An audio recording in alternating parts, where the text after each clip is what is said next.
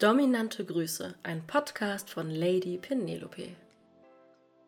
Als Online-Domina bekomme ich jeden Tag Nachrichten, Zuschriften, E-Mails, Briefe, Audiodateien, was auch immer, in denen Menschen mich fragen, ob ich sie für XY ausbilden könnte, ob wir Fetisch so und so ausleben wollen. Und dabei stelle ich immer wieder gemeinsam mit meinem Team fest, dass 90% der Leute, die sich bewerben, gar keine Ahnung davon haben, was sie sich eigentlich wünschen das geht schon im ersten Telefonat los bei der Frage, ja, was, was wünschst du dir denn? Was würdest du denn gerne ausleben?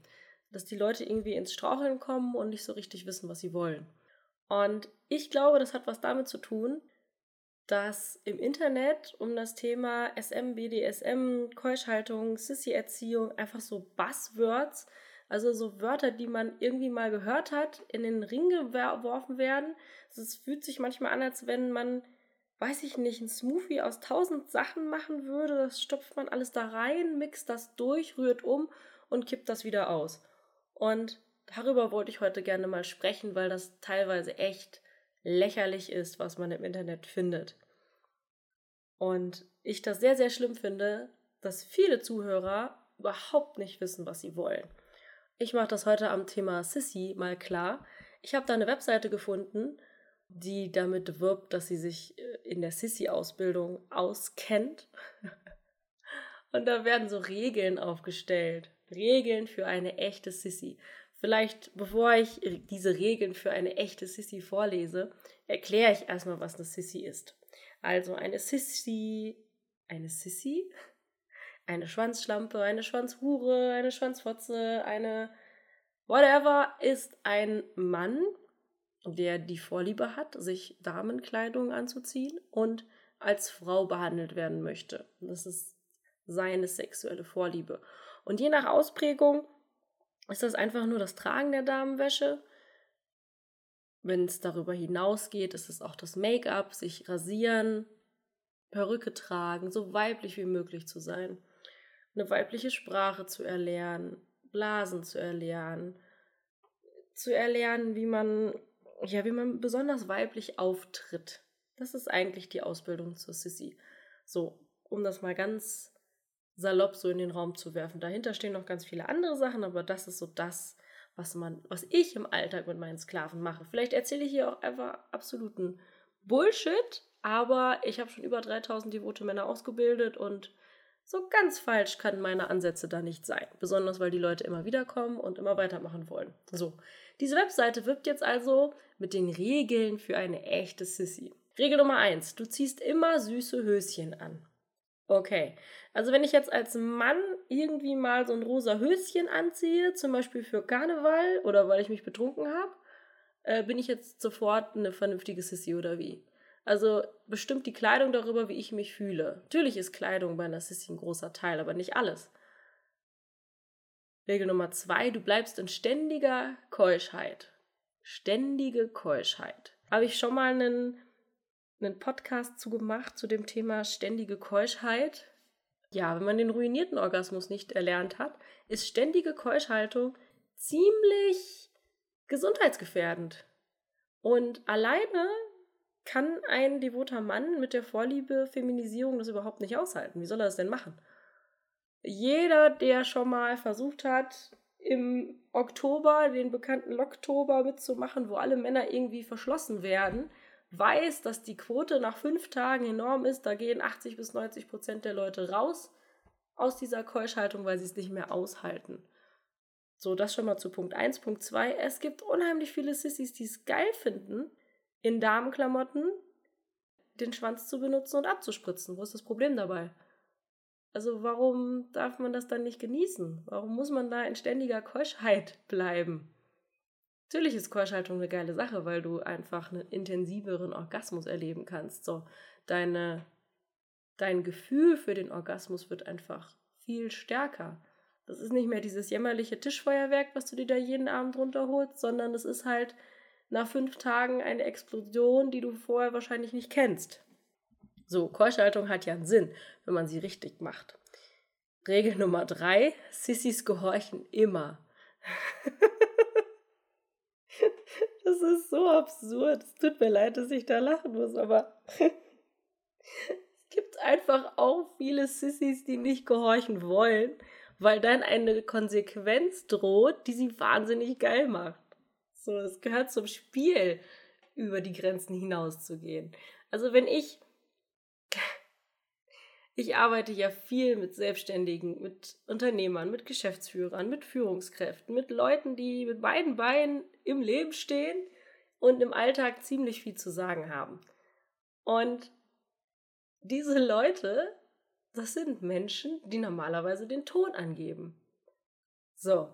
Und die werden nicht von jetzt auf gleich, zack, Knopfdruck umgelegt, auf mich hören und alles machen, was ich ihnen sage, auch wenn es für sie besser wäre sondern die spielen damit. Die wollen damit spielen, dass sie mal nicht gehorchen. Die möchten diese Konsequenzen aufgezeigt bekommen. Das macht sie geil. Also wenn Sissis immer nur gehorchen dürfen, ist die Hälfte des Spiels irgendwie schon langweilig. das ist einfach so, ich weiß nicht, wer da diesen Schwachsinn zusammengeschrieben hat, aber es ist einfach Bullshit-Bingo. Das ist das, was sich die Leute, wenn sie sich ein Porno angucken und sich so richtig geil einen runterwedeln, sich irgendwie vorstellen, das hat aber nichts mit der Realität zu tun. Und es hat auch nichts damit zu tun, was du dir eigentlich wünschst. Du wünschst dir was ganz anderes. Okay, nächste Regel. Sissys werden bei jeder passenden Gelegenheit ein Kleid tragen. Okay, wie definierst du denn bitte passende Gelegenheit? Also soll jetzt mein Sklave beim nächsten Geschäftsessen oder beim nächsten beim nächsten Treffen von irgendwelchen Vertrieblern da sich so ein Kleidchen anziehen? Oder wie stellst du dir das vor? Oder darf, darf das äh, die Sissy nur an Halloween, Karneval und ja, das war's dann schon oder wie? Was übrigens viele Sissys machen. Also äh, Karneval ist für viele Männer, die insgeheim darauf stehen, Frauenkleidung zu tragen im Bett. Ich muss jetzt auch noch mal erklären, es ist nur eine Sache, die im Bett passiert. Im Büro haben die da keinen Bock drauf. So, es ist einfach eine. Oftmals ist es eine Form von Demütigung, dass man sich über sie lustig macht. Das hat aber auch was damit zu tun, dass sie sich schön fühlen wollen. Die Beweggründe dafür sind vollkommen unterschiedlich. Und es ist einfach eine Beleidigung für jede Sissy und jede vernünftige Domina, wenn so fucking Bullshit-Bingo-Regeln im Internet veröffentlicht werden und alle Anfänger und ähm, Neulinge denken, oh geil, ja, das sind jetzt meine Regeln, die muss ich jetzt einhalten. Nein, lass uns doch für dich persönlich deine eigenen Regeln definieren. Was, wie wäre das denn? Das wäre doch richtig geil, oder?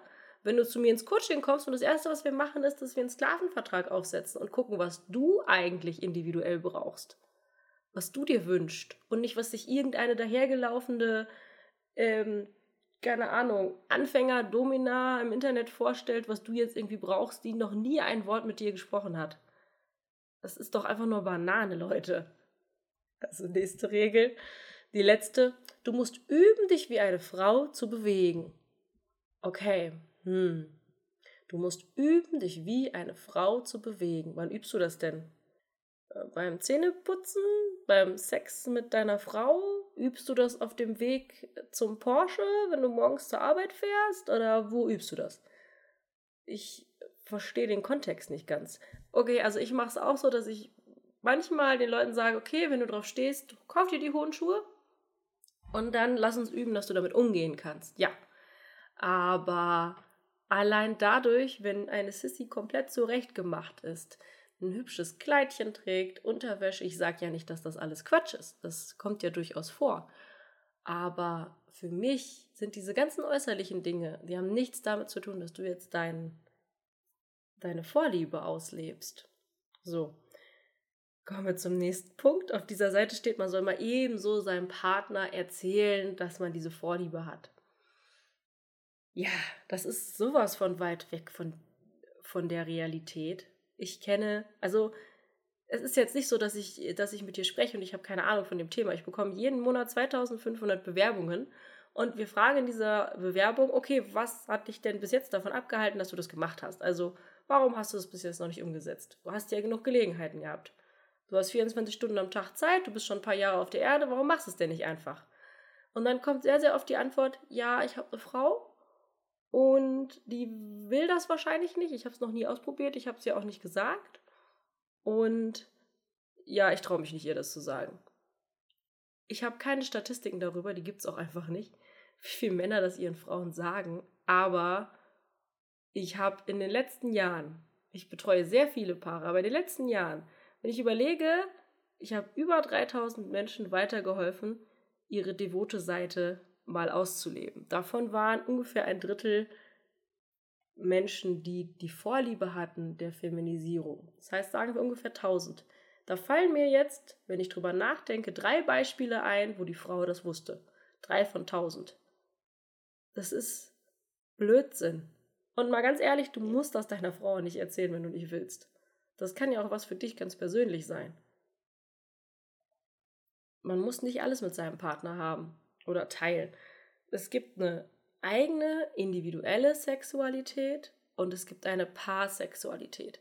Sexualität ist ein Kreis, in dem deine ganzen Vorlieben angesiedelt sind. Da gibt es Vorlieben, die du mit deinem Partner teilst, die gesellschaftlich akzeptiert sind, die ihr zusammen auslebt. Und da gibt es einen Teil, der ist so weit im Kopfkino, dass du selber sagst, nee, das würde ich nie ausleben. Es gibt einen Teil, der war mal im Kopfkino, den hast du ausgelebt und sagst, äh, nee, das mache ich bitte nie wieder. Mein Beispiel dafür ist immer der Sex unter der Dusche. Ich habe jahrelang immer die Fantasie gehabt und mir fleißig einen drauf runtergeholt, dass ich wahnsinnig temperamentvollen, agilen Sex mit meinem Partner unter der Dusche habe. Und dann hatten wir diesen Sex unter der Dusche und ich fand das furchtbar. Ich habe ständig Wasser ins Gesicht gekriegt. Ich habe das Gefühl gehabt, ich ertrinke hier bald in der Dusche. Ich habe keinen Platz gehabt. Die Stellung war beschissen. Wir waren beide völlig fertig mit der Welt und nach zehn Minuten haben wir gesagt, so, wir gehen jetzt ins Bett, weil das macht hier keinen Sinn. Dann war es schön, plitschnass im Bett zu liegen und Sex zu haben. Das war eine sehr schöne Sache. Aber seitdem ist Sex unter der Dusche für mich Geschichte. Im Kopfkino ist das geil, in der Realität nicht. Ich habe es ausprobiert, ich weiß es jetzt. Soweit bist du mit vielen deiner Fantasien noch lange nicht. Und dann gibt es Fantasien, die hast du im Kopf die würdest du gerne ausleben, aber deine Partnerin möchte das wahrscheinlich nicht. Oder du gehst davon aus, dass sie das nicht möchte.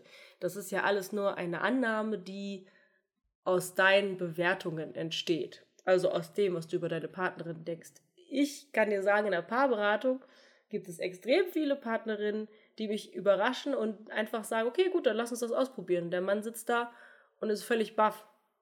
Ja, das funktioniert, lieber Mann. Wenn du die Eier hättest und dazu stehen würdest, könntest du das ausprobieren. Anderes Thema. Und so gibt es ganz viele unterschiedliche Bereiche deiner sexuellen Identität in diesem Kreis, die nicht immer unbedingt was mit deiner Partnerin zu tun hat. Haben. So, deine Partnerin hat nämlich auch diesen Kreis. Die hat auch Fantasien, die sie nicht mit dir ausleben möchte. Die hat auch Fantasien in ihrem Kopf, die nur in ihren Kopf gehören. Und dann kommt ihr beide zusammen und diese beiden Kreise überschneiden sich und es gibt eine gemeinsame Sexualität.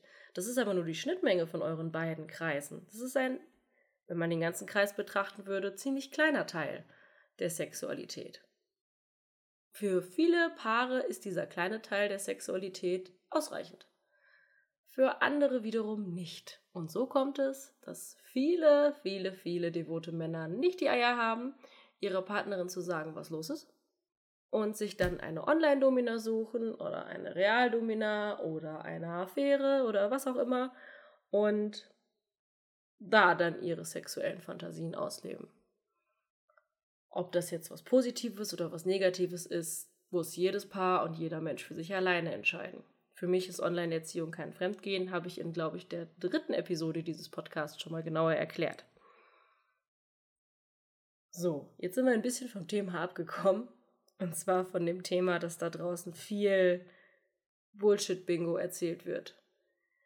Deswegen meine Empfehlung an dich, wenn du Fantasien hast und du weißt nicht genau, was es damit auf sich hat, wie du das ausleben möchtest, ob das überhaupt für dich relevant ist, dann such dir jemanden wie mich, mit dem du das einfach mal ausprobieren kannst und gucken kannst, was ist denn tatsächlich, was steckt denn tatsächlich dahinter. Was wünsche ich mir denn wirklich? Und wenn du da eine Gewissheit drüber hast, dann kannst du zu deiner Partnerin gehen und kannst dir immer noch davon erzählen.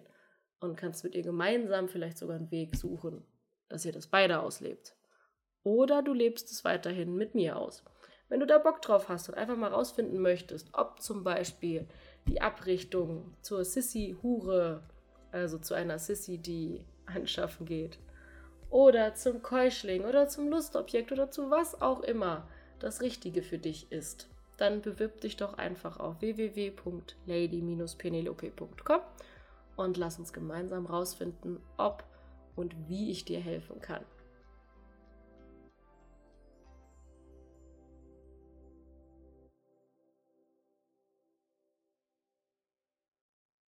Dominante Grüße, Lady Penelope.